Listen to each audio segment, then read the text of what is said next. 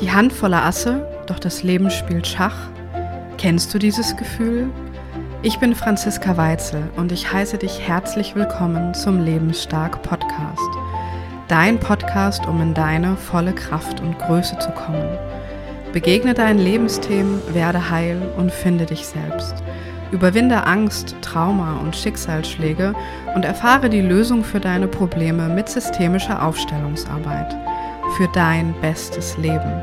Klar, leicht und frei. Schön, dass du da bist.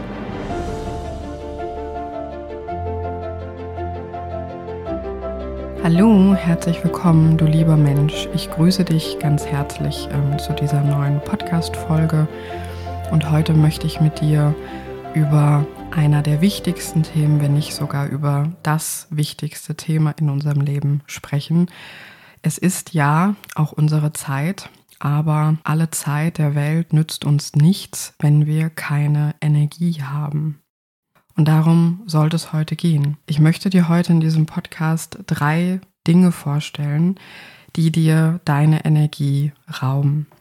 Ich komme gerade aus einem kleinen Mittagsschläfchen, was ich ganz oft mache, weil ich meistens so am Vormittag die erste Worksession habe und dann ähm, am Nachmittag oder am Abend nochmal und für mich als ähm, ja, hochsensibler, sehr energiebewusster Mensch und ähm, für die, die sich auskennen im HD, auch als ähm, Projektor, also HD ist Human Design, bin ich mit einer gewissen Kraft ausgestattet, ähm, für die ich sehr, sehr dankbar bin, aber auf die ich auch schön achte und die ich schön hüte. Und seitdem ich so ein paar Dinge weiß, geht es mir tatsächlich besser und ähm, diese Dinge mag ich gerne an dich weitergeben, dass du auch mehr Kraft und Energie für dich im Alltag hast.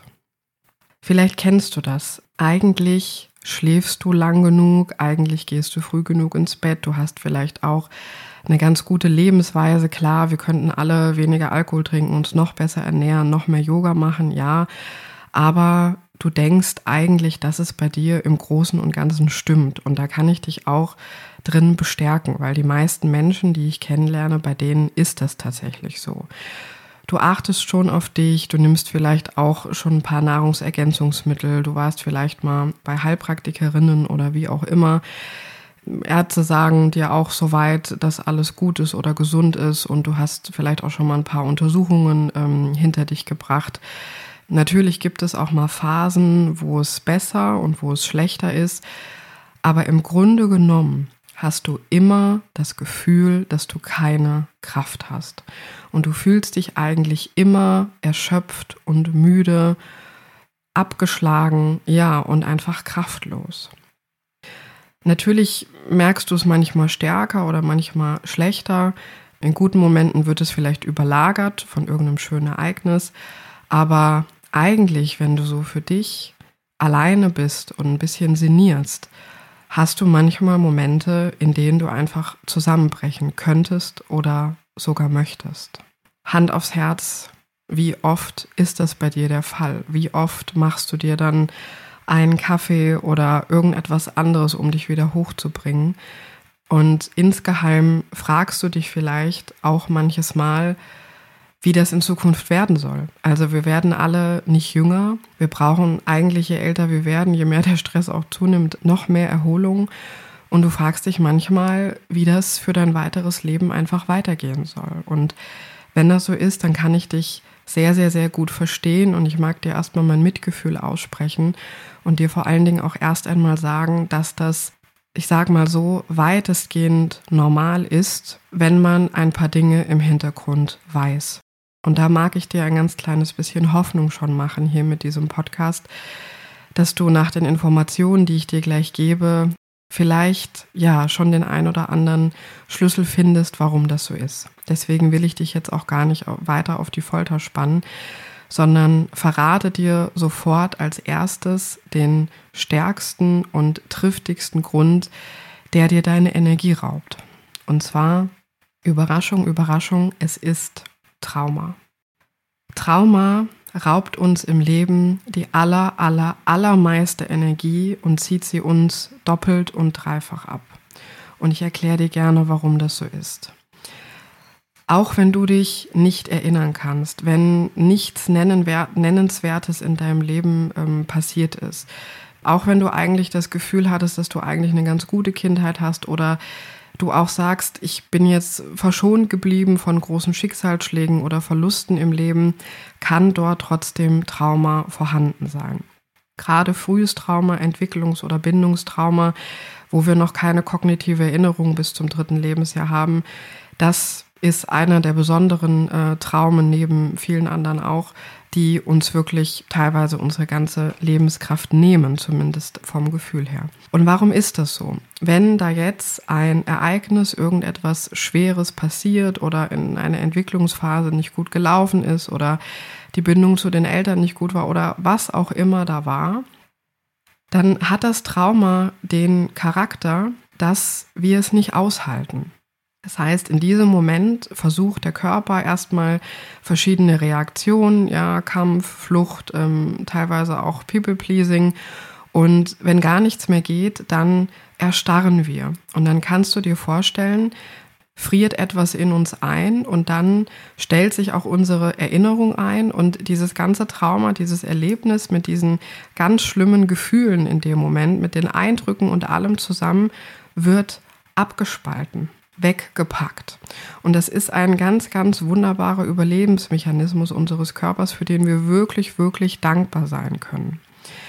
Und das sichert unser Überleben. Und dann kannst du dir vorstellen, nimm mal so ein, was weiß ich, zwei Kilo Butterpaket oder so, dass das sozusagen in deinem Körper hängt und dich A beschwert, weil es da ist, weil du musst dir vorstellen, dass in diesem eingefrorenen Block, ich sag mal, in diesem Energieball alles drin gespeichert ist. Das heißt, dort ist erstmal ein großer Teil deiner Lebensenergie und deiner Kraft drin. Und jetzt kommt auch noch dazu, dass dein Körper ja die ganze Zeit eine unfassbare Energie aufrecht erhalten muss, um dieses Trauma wegzudrücken und wegzuhalten. Also, dass da nichts aus diesem Paket herausdringt. Das heißt, es zieht uns doppelt, wenn nicht sogar dreifach Energie ständig ab, jeden Tag. Ich habe mal ein wunderbares Video gesehen ähm, von einer Therapeutin, die hat das dargestellt, wenn du einen Luftballon unter Wasser drücken willst und halten willst. Und ich glaube, allein wenn du dir vorstellst, kannst du diesen Energieaufwand spüren. Also wenn du diesen Luftballon nimmst, diesen abgespaltenen, eingefrorenen Teil, und den erstmal unter Wasser bringst, wie viel Kraft das erfordert und den dann die ganze Zeit mit der Hand weiter auszubalancieren und zu gucken, dass er unter Wasser bleibt. Das ist der Grund, warum du keine Kraft hast und so erschöpft bist. Und dann gehen so ein bisschen die Traumareaktionen, die Traumafolgestörungen los. Eine davon ist zum Beispiel Flucht und Kampf ähm, dass du im Alltag dich in geistloses Fernsehen ähm, flüchtest und ähm, in eine Untererregung kommst und noch mehr Energie verlierst.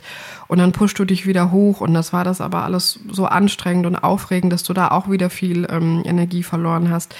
Das heißt, es gibt für unser Nervensystem ein sogenanntes Window of Tolerance, in dem es uns gut geht, wenn wir uns da drin bewegen. Und das Charakteristikum vom Trauma ist allerdings, dass ähm, du ständig darüber oben hinausschießt, was dir deine ganze Energie raubt oder was dich darunter pacen lässt. Und dann hast du auch keine Energie, ja. Und meistens ist das so ein absolutes Ping-Pong. Ähm, das heißt, vielleicht kennst du das.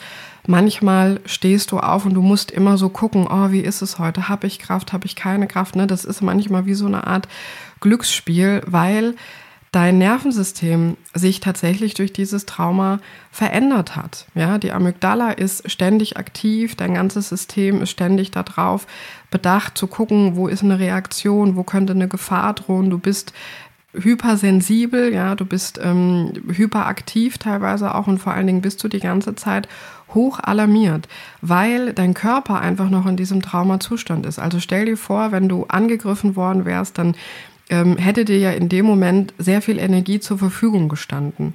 Und weil das sozusagen in dem Moment eingefroren ist und niemals zum Ausbruch gekommen ist, ist es gehemmt. Und dein Körper fährt aber die ganze Zeit durch den Sympathikus im Kopf eigentlich mit 180 auf der Autobahn. Das heißt, seit diesem Ereignis ist in deinem Kopf, ähm, sind da sozusagen zwei Backsteine auf dem Gaspedal, ja, und geben Gas und geben Gas und geben Gas und geben Gas.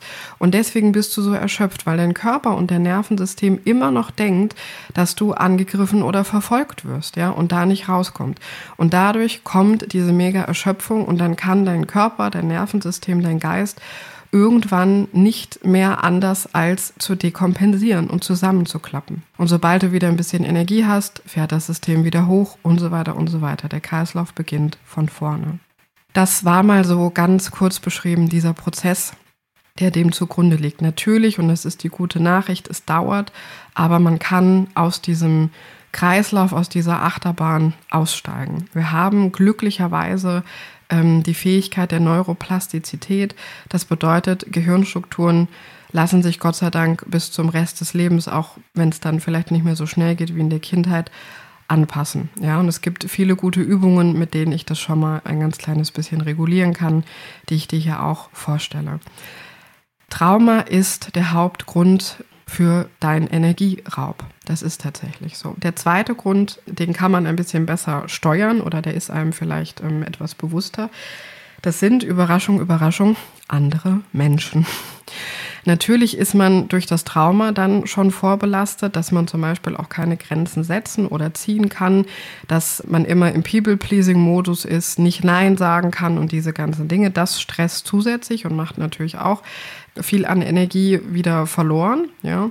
Aber was ich meine, ist dein Umfeld. Das sind Energieräuber, das sind Energievampire, die dich absaugen, ja, für die du tatsächlich ein Opfer bist. Und hier kann man ganz gut für sich überlegen, wer tut mir gut, wer tut mir nicht gut, wer schenkt mir Energie, wer raubt mir Energie, nach welchem Besuch oder nach welchem Termin oder nach welchem Kaffeetrinken fühle ich mich eher gut und wohl und aufgeladen durch den Termin. Und bei welchen Terminen denke ich schon, oh, hoffentlich ähm, dauern sie nicht so lange, hoffentlich ist es jetzt gleich vorbei, ah, ich erzähle vielleicht noch eine kurze Notlüge, damit ich los kann, weil es mir einfach viel mehr Energie raubt.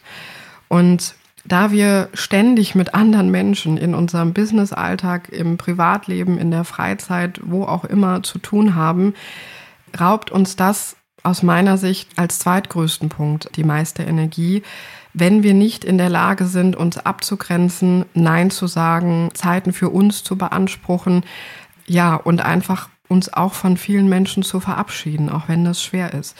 Diese ganzen Dinge sind natürlich die Folge von Trauma. Also Menschen, die das nicht können, haben häufig da auch eine traumatische Erfahrung und daraus resultiert die. Aber das sind Dinge, die man auch schon mal tun kann, ohne das Trauma unbedingt zu bearbeiten. Der letzte Punkt ist ein klein bisschen physiologischer, körperlicher. Und zwar hat er etwas mit deiner Ernährung und Verdauung und Lebensart und Essverhalten zu tun. Und das ist für Menschen, die von Trauma betroffen sind, auch unfassbar schwierig, weil wenn du ständig in dieser drohenden Gefahr und Stressreaktion lebst, ist dein Körper in einer Mischung von Hormonen mit Adrenalin, Cortisol ständig gefangen und wird geflutet von allen möglichen anderen Stresshormonen noch. Und das verändert deinen Stoffwechsel und deine Verdauung. Ja, das ist tatsächlich so. Teilweise auch die Sexualhormone. Und für Menschen, die etwas Schweres erlebt haben oder auch Sachen überlebt haben, ist das keine Frage, wann die essen, sondern die essen immer, wenn es etwas gibt die gucken nicht auf ihr Hungergefühl. Ja, wann habe ich wirklich Hunger und wann ist es nur zum Beispiel emotionales Essen oder wann habe ich Appetit? Und die sind nicht in der Lage, das zu steuern, weil es einfach um nacktes Überleben geht. Und das ist auch der Grund, warum so viele in Diäten oder Abnehmprogrammen scheitern, weil es emotional nicht funktioniert, weil dir dein Gehirn und dein Nervensystem sagt, wir werden gleich sterben, wenn wir nichts essen. Und dann kannst du noch so diszipliniert sein und Ehrgeiz haben und ins Fitnessstudio rennen. Es wird nicht funktionieren. Was man wissen muss, im, im Yoga ist man da ja sehr weit und ähm, die beziehen das ja auch mit ein. Was man dort weiß, ist, dass der Körper und der Geist immer am allerbesten funktionieren, wenn sie leer sind, wenn sie frei sind, wenn unser Magen oder unser Darmsystem nicht gerade damit beschäftigt ist, etwas zu verdauen.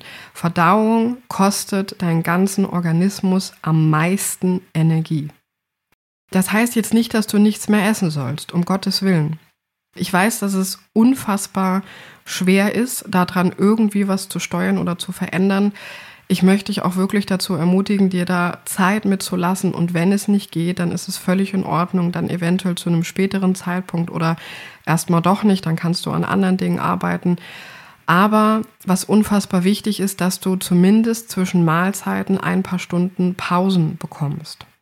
Was wir alle wissen, ist, dass wir zwei, drei Stunden vor dem Schlafengehen nicht mehr essen ähm, sollten und ja, eigentlich wirklich gucken sollten, wann haben wir Hunger, wann nicht. Für viele ist es auch wichtig, eine Routine ins Essen zu bekommen, aber das geht so ein bisschen in Richtung Intervallfasten. Menschen, die von Trauma betroffen sind, fühlen sich eigentlich ständig irgendwie Nahrung zu. Dadurch, dass du so wenig Energie hast, hast du ja immer das Gefühl, oh mein Gott, ich brauche was und dann isst man hier mal was und hier mal was und schon hat man vielleicht jede Stunde oder alle zwei Stunden ein Häppchen gegessen. Ja, und man denkt immer, wenn das vielleicht ein halber Apfel war oder ein Keks oder was auch immer, dass das nicht so viel ist oder so schlimm ist. Und das ist aber das große Problem, wenn der Magen und der Darm keine längere Zeit haben, also ein paar Stunden am Stück, um zu verdauen und da noch so ein bisschen in den Leerlauf zu gehen und deinem Körper Energie zur Verfügung zu stellen, sondern immer wieder mit Verdauung beschäftigt sind, kommst du von deiner Energie her niemals hoch. Und das ist das große Problem. Das heißt, dass du einfach schaust, dass du wirklich zwei, drei Stunden vorm Schlafengehen vielleicht noch ein bisschen eher nichts mehr zu dir nimmst, dass du vielleicht morgens wirklich guckst, will ich unbedingt frühstücken oder nicht. Man sagt ja immer, ne, dann ähm, morgens, wie geht dieser Spruch, frühstücken wie ein Kaiser dann mittags wie ein König und dann abends, glaube ich, wie ein Bettler oder so. Diesen Spruch gibt's ja. Ich bin aber keine Ernährungsberaterin und das ist mir auch ganz wichtig. Ich gebe hier keine medizinischen Tipps oder irgendwie einen ärztlichen Rat. Ich beleuchte das immer nur so aus Energiesicht jetzt hier, aus Traumasicht, wenn es irgendjemanden möglich ist. Das heißt, du kannst schauen, dass du vielleicht irgendwelche Pausen mal einplanst, zumindest von zwei, drei Stunden, wo du es vielleicht mal aushältst, keine Nahrung zu dir zu nehmen, vielleicht nur Wasser zu trinken oder einen Tee oder was auch immer. Da wirst du nach ein paar Tagen schon feststellen, dass du vielleicht schon ein ganz kleines bisschen mehr Energie zur Verfügung hast. Ja, das waren so meine großen Tipps, ja, wie du im Alltag zu mehr Energie kommen kannst wie du auch erkennen kannst, was dir Energie raubt. Und jetzt liegt es an dir, dass du vielleicht das ein oder andere ähm, schon mal ein ganz kleines bisschen umsetzen kannst. Sag mir gerne, was dir geholfen hat, was du interessant oder spannend gefunden hast. Ich freue mich sehr auf dein Feedback. Und zum Schluss wünsche ich dir von Herzen ganz, ganz, ganz viel Energie. Ja, ich wünsche dir, dass du wirklich kraftvoll und freudestrahlend in deinem Leben stehen kannst und vor allen Dingen mit viel Energie ähm, deinen Plänen entgegengehen kannst, ja, und dass du dir nicht jeden Tag überlegst, oh mein Gott, wie soll es noch werden? Und ich merke jeden Tag, es wird äh, weniger und ich werde schwächer, obwohl ich eigentlich körperlich gesund bin, dass du dich vielleicht schon ja von ein, zwei Dingen verabschieden kannst, die dir deine Energie rauben und ja, wenn du dabei Unterstützung haben möchtest, dann melde dich sehr, sehr gerne bei mir. Ich freue mich auf dich. Alles Liebe, deine Franziska.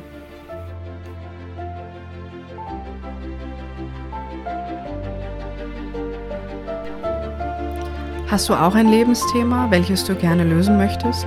Dann buche gerne eine Aufstellung im Einzelsetting, in der Gruppe oder im Online-Format. Wir finden die Lösung dort, wo du noch nicht gesucht hast. Auf meiner Internetseite findest du noch mehr Informationen über die systemische Aufstellungsarbeit sowie Meditationen, Impulse und vieles mehr. Hinterlasse gerne einen Kommentar, eine Bewertung oder empfehle den Podcast und vergiss nicht, diesen zu abonnieren, wenn du über neue Folgen informiert werden möchtest. Vielen herzlichen Dank für deine Unterstützung. Dass dir weiterhin ein Leben nach deinen Wünschen und Vorstellungen gelingen möge, du deine Pläne bald in die Tat umsetzt, um dir das zu ermöglichen, wonach du dich schon lange sehnst, wünsche ich dir von ganzem Herzen und mit aller Kraft. Sei immer gut behütet, wo du auch bist. Alles Liebe und Gute für dich. Danke fürs Zuhören und gerne bis zum nächsten Mal. Deine Franziska.